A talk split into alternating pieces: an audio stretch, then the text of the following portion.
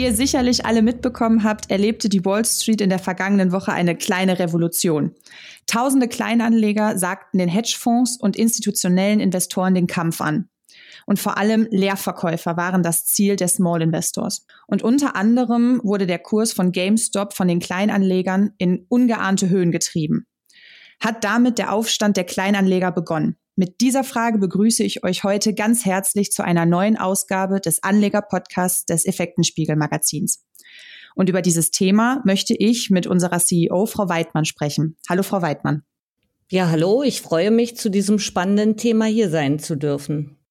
Frau Weidmann, Sie gehören ja mit fast 25 Jahren Börsenerfahrung auch schon zu den, nennen wir es mal, alten Hasen der Branche. Haben Sie so etwas in diesem Ausmaß schon mal erlebt? Naja, man glaubt ja immer, dass man schon irgendwie alles erlebt hat und ist dann überrascht, welche Bewegungen an der Börse wieder mal möglich sind. Und extreme Kursbewegungen bewegen halt auch immer die Gemüter der Kapitalmarktteilnehmer. Das ist halt auch bei den Shortsellern so. Und gerade diese wurden ja nun gezielt in Bedrängnis gebracht. Und vielleicht könnten Sie unseren HörerInnen noch einmal kurz erläutern, was man unter Leerverkäufern, also den sogenannten Shortsellern, versteht. Das Geschäftsmodell ist relativ simpel. Beim Short-Selling, also Leerverkauf, leiht man sich gegen eine Gebühr Wertpapiere, die man dann sofort über die Börse weiterverkauft. Später kauft man sie dann zu einem niedrigeren Preis an der Börse zurück. Also man kauft sie schon mit dem Ziel, dass man davon ausgeht, dass der Wert der Aktie sinken wird. So, und kauft man die Wertpapiere dann preiswerter an der Börse zurück, dann gibt man sie auch dem Verleiher zurück und der Leerverkäufer streicht dann die Differenz äh, als Gewinn ein zwischen den Kursen. Und die Verleiher sind dann Banken, Investment- und Pensionsfonds, richtig? Exakt.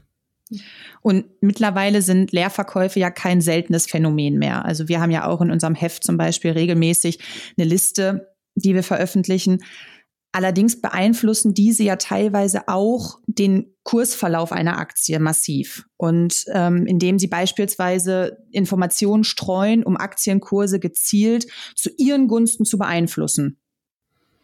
Ja, und spätestens hier wird es für mich dann unseriös. Denn wenn man die Aktien eines Unternehmens nicht nur verkauft, und das sind ja nicht nur 100 Stück oder 1000 Stück, das sind ja große Mengen an Aktien, so dass auch der Kurs beeinflusst wird. Wenn man also diese Masse in den Markt gibt und gleichzeitig schlechte Nachrichten im Markt streut, um den Kursverfall anzuheizen, dann ist es zumindestens sehr fragwürdig. Auch halte ich ungedeckte Leerverkäufe für, naja, auch ebenfalls etwas fragwürdig, weil man dafür keine Wertpapiere mehr leihen muss. Dadurch fallen natürlich auch keine Gebühren an und theoretisch ist eine unbegrenzte Menge an Aktien handelbar. In Krisensituationen verschärfen natürlich dann gerade solche ungedeckten Leerverkäufe die Turbulenzen und lösen unheilvolle Kettenreaktionen aus. Das war ja auch das Problem in der Finanzkrise. Shortseller haben dort zum Teil riesige Positionen aufgebaut und da sie dann auch noch ungedeckt waren, konnten sie nicht mehr bedient werden, wodurch dann sogar die Verleiher in Schieflage gerieten. Elon Musk hat es für mich auf den Punkt gebracht, der CEO also von Tesla. Der hat kürzlich erst gesagt, für ihn ist das also unverständlich. Man kann keine Häuser verkaufen, die man nicht besitzt. Man kann keine Autos verkaufen, die man nicht besitzt. Aber man kann Aktien verkaufen, die man nicht besitzt. Das ist Mist. Und gerade Tesla war ja selbst mehrfach Opfer von Shortsellern. Das ist richtig, wobei Unternehmensgründer Elon Musk in der Vergangenheit auch oft mit seinen Tweets genügend Futter dafür geboten hat äh, und sich damit so ein bisschen selber ins Abseits geschossen hatte. Dazu kommt, dass ja der 2003 gegründete Autobauer erst 2020 zum ersten Mal überhaupt ein gesamtes Geschäftsjahr operativ mit Gewinnen abgeschlossen hat. Sowas ist natürlich ein gefundenes Fressen für Leerverkäufer. Wobei man da sagen muss, insgesamt haben diese sich aber an Tesla ziemlich die Zähne ausgebissen. Allerdings schaut man sich die Kursentwicklung der Tesla-Aktie nur in den letzten drei Jahren an, dann steht da ein Plus von gut 1200 Prozent. Und allein in 2020 hat sich der Marktwert von Tesla versiebenfacht. Damit ist Tesla nun der wertvollste Autobauer der Welt, trotz Short-Attacken. Kommen wir vielleicht trotzdem noch einmal zurück zum äh, Fall GameStop. Sie haben ja auch einen Leitartikel zu diesem Thema geschrieben, welchen ihr auf unserer Homepage effekten-spiegel.com noch einmal nachlesen könnt. Können Sie unseren HörerInnen vielleicht noch einmal kurz den konkreten Fall GameStop zusammenfassen? Gerne. Ich will versuchen, es kurz zu fassen. Also bei GameStop handelt es sich ja um eine Einzelhandelskette für Computerspiele und Unterhaltungssoftware aus Texas. Und eigentlich ist diese Firma selbst ein Auslaufmodell, obwohl sie ja in einer boomenden Branche unterwegs ist. Aber sie verkauft ihre Spiele immer noch, vor allem in stationären Läden. Das ist ja nicht mehr zeitgemäß. Und deshalb kam es dort zu Filialschließungen. Die Kunden waren unzufrieden. Und die Firma schlitterte in die roten Zahlen und baute einen Schuldenberg von 700 Millionen Dollar auf. Und damit war GameStop natürlich ein gefundenes Fressen für die Leerverkäufer und ihre Short-Attacken gingen zunächst auch auf. Sie wetteten massiv auf einen Absturz der Aktien die dann auch im Tief bis auf 2,57 Dollar abrutschte. Und hier kann man das sehen, mit welchen Mengen hier die Shortseller vorgehen. Es wurden 69,7 Millionen Aktien verliehen. Und zwar sind das auch mehr, als das Unternehmen überhaupt ausgegeben hat. Es gab ja also auch ungedeckte Leerverkäufe. Gemessen am Streubesitz von 50,2 Millionen Aktien meldete der Börsendienst Bloomberg zuletzt eine Leerverkaufsquote von 142 Prozent. Das sind natürlich Unmengen und dadurch auch dieser massive Kursverfall. Ende 2020 gab es dann einen neuen Großaktionär bei GameStop. Der Kurs erholte sich dadurch etwas und Anfang 2021 kam es dann aber zu einer explosionsartigen Gegenbewegung im Kurs, die also nichts mehr mit diesem Einstieg des Großaktionärs zu tun hatte. Denn die Aktie, die hatte sich zwar inzwischen schon auf gut 14 Euro am 4. Januar erholt, aber dann ging es massiv rauf bis auf 380 Euro. Das muss man sich wirklich mal auf der Zunge zergehen lassen.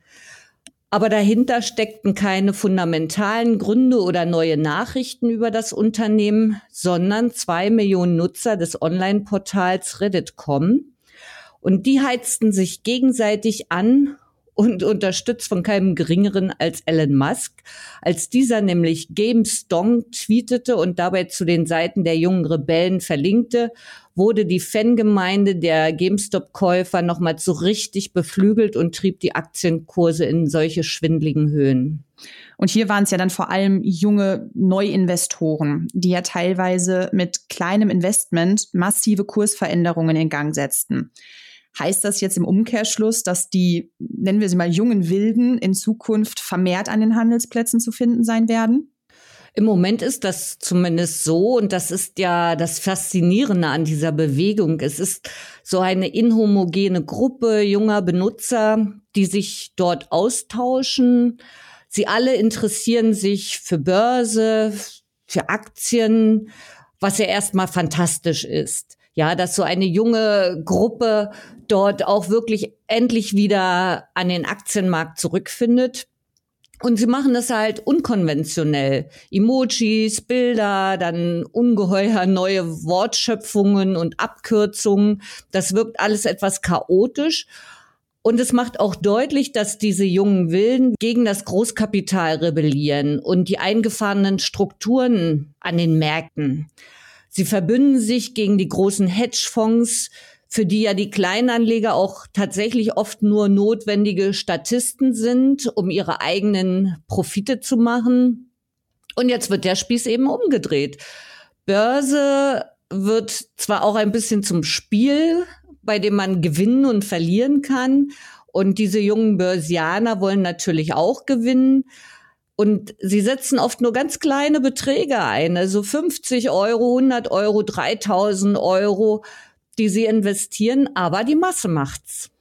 Ja, und der Fall ist ja jetzt sogar schon bis in die Politik gegangen. Also der Vorsitzende des Bankenausschusses im Senat, Sherrod Brown, ähm, hat bereits eine Anhörung zum Zustand des Aktienmarktes angekündigt. Und um ihn einmal zu zitieren, äh, die Leute an der Wall Street interessieren sich nur für die Regeln, wenn es ihnen etwas wehtut. Es wird Zeit, dass die SEC und der Kongress dafür sorgen, dass die Wirtschaft für alle funktioniert. So teilte er es mit. Und damit nahm er vor allem Bezug auf die Tatsache, dass Online-Broker wie Robinhood zum Beispiel als Reaktion auf die hochgelaufenen Aktien den Kauf verbaten und nur noch Verkäufe zuließen. Und mit seiner Kritik war er nicht allein. Es wurden auch die Forderungen nach einer stärkeren Regulierung der Märkte laut. Und so hat zum Beispiel der Demokrat Roe Kenner ähm, gesagt, dass Schluss sein müsste, dass Hedgefonds Milliardäre den Aktienmarkt wie ihren persönlichen Spielplatz behandeln und dann mit ihrem Ball nach Hause abziehen, sobald sie verlieren. Wie sehen Sie die Reaktion, Frau Weidmann?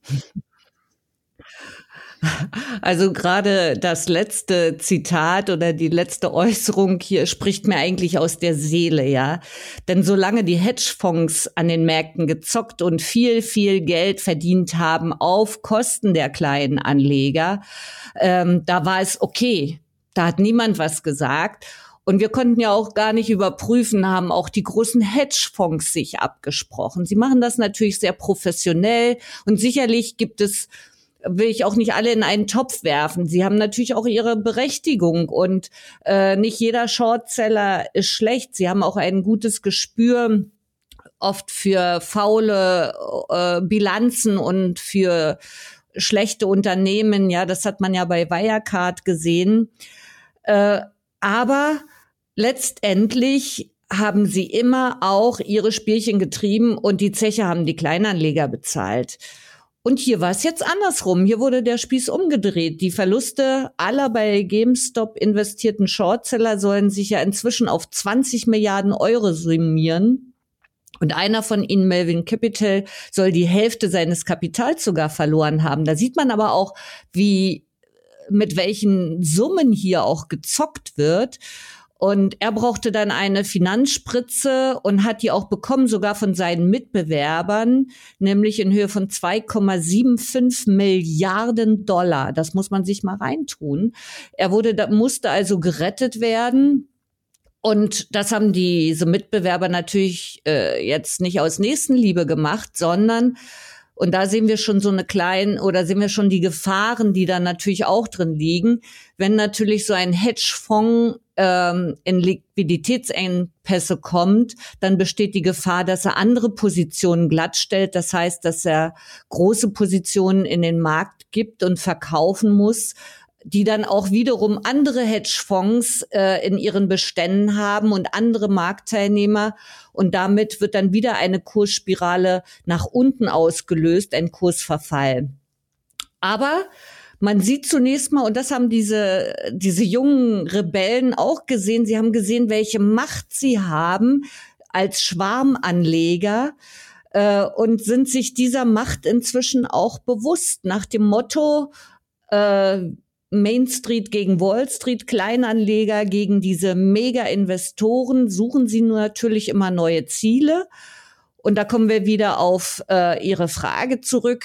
Ja, sie werden zumindestens jetzt mittelfristig am Markt bleiben und sich auch neue Ziele suchen. Und es ist ja schon interessant, dass die professionellen Investoren alle auf einen Link haben zu diesen Websites, um zu sehen, wo sind diese Schwarmanleger unterwegs, was machen sie. Also der Markt nimmt sie durchaus ernst. Aber natürlich hat jede Bewegung am Markt auch gefährliche Nebenwirkungen. Das ist auch hier der Fall. Sie sagen es und jede Bewegung zieht ja auch immer Konsequenzen nach sich. Und jetzt haben bereits erste Behörden wie das US-Justizministerium sich eingeschaltet und starten Ermittlungen wegen möglicher Marktmanipulation. Ähm, so muss beispielsweise der Online-Broker Robinhood dem Ministerium Zugang zu seinen Informationen gewähren. Was könnte da noch auf uns zukommen? Ja, das ist natürlich sehr vielschichtig. Ich will mal mit Robin Hood, also der Handelsplattform, anfangen. obwohl sie ja selbst einst als Revolutionäre in Sachen Geldanlage angetreten waren, haben sie jetzt ins Marktgeschehen eingegriffen und beschränkten zeitweise den Handeln von Aktien. Sie haben es gesagt, äh, die durch diesen Social-Media-Schwarm angeheizt wurden. Es bestimmte Aktien durften nicht mehr gekauft, sondern nur noch verkauft werden. Einige Nutzer sprachen da sogar von Zwangsliquidation. Die Revolution frisst also jetzt ihre eigenen Kinder und das ist natürlich immer sehr fragwürdig, wenn man so in den Markt eingreift. Das nächste sind dann die angegriffenen Hedgefonds, die sich nun gegenseitig aus der Schieflage helfen. Ich sagte es schon, das ist problematisch, wenn also hier Liquiditätsengpässe entstehen, denn da reden wir nicht über ein paar tausend oder nicht mal über Millionen Dollar, sondern über Milliarden Dollar. Es kommt viel Material in den Markt, die Kurse fallen, die Schraube nach unten dreht. Ja, dann die Unternehmen selbst, die hier gehypt werden. Die Marktkapitalisierungen werden in die Höhe getrieben und aufgebläht, ohne dass es eine fundamentale Basis gibt. Das verzerrt natürlich immer den Markt. Ja, und diese Unternehmen können dann natürlich vielleicht Kapitalerhöhungen platzieren oder irgendwas, was gar nicht gerechtfertigt ist. Tja, und schließlich dann die Schwarmanleger selbst. Sie stimmen sich ja auch ab, was sie natürlich nicht dürfen. Und sie setzen ein gefährliches Schneeballsystem in Gang. Und am Ende dieses Schneeballsystems werden dann auch nicht wenige aus den eigenen Reihen dieser Schwarmanleger stehen, die dann auf der Strecke bleiben. Und zwar mit sehr, sehr hohen Verlusten. Das ist dann wiederum gefährlich für die Aktienkultur, weil es dann passieren kann, dass so schnell wie sie gekommen sind, sie dann auch wieder verschwinden und frustriert sind. Und sehen Sie da eine Lösung? Naja, das ist nicht so ganz einfach, äh, denn die Geister, sag ich mal, die man rief, wird man nur nicht so einfach wieder los. Aber für mich ist es so, es darf nicht darauf hinauslaufen, dass man diese Bewegung einfach politisch abwirkt. Das darf nicht passieren. Vielmehr muss die Kraft und das Börseninteresse dieser breiten Anlegergruppe genutzt werden und in die richtigen Bahnen gelenkt werden, damit die Finanzmärkte für die Zukunft ausgerichtet werden. Denn diese Bewegung äh, hat ja auch ihr Gutes. Ich sagte es, und sie setzt neue Akzente und sie macht aufmerksam und sie hat auch andere Handelsformen entwickelt. Das ist ja nicht alles schlecht. Aber Sie muss in die richtigen Bahnen gelenkt werden. Und damit die Märkte kein Spielcasino für Zocker werden und dazu verkommen. Aber das gilt natürlich für alle Marktteilnehmer, nicht nur für diese Schwarmbewegung der jungen Börsianer, das gilt auch für die Hedgefonds. Das klingt doch nach einem guten Schlusswort. Dann bedanke ich mich bei Ihnen, Frau Weidmann, für diese vielen sehr interessanten Informationen. Ja, gerne. Dazu könnte man noch sehr viel mehr sagen, aber es hat Spaß gemacht. Auf jeden Fall. Und falls ihr den Artikel noch einmal nachlesen wollt, wir haben ihn euch in der Beschreibung verlinkt und dann könnt ihr ihn auf unserer Homepage effekten-spiegel.com noch einmal nachlesen. Und ich bedanke mich an dieser Stelle auch bei euch fürs Zuhören und verabschiede mich bis zum nächsten Mal. Bis dahin, bleibt gesund.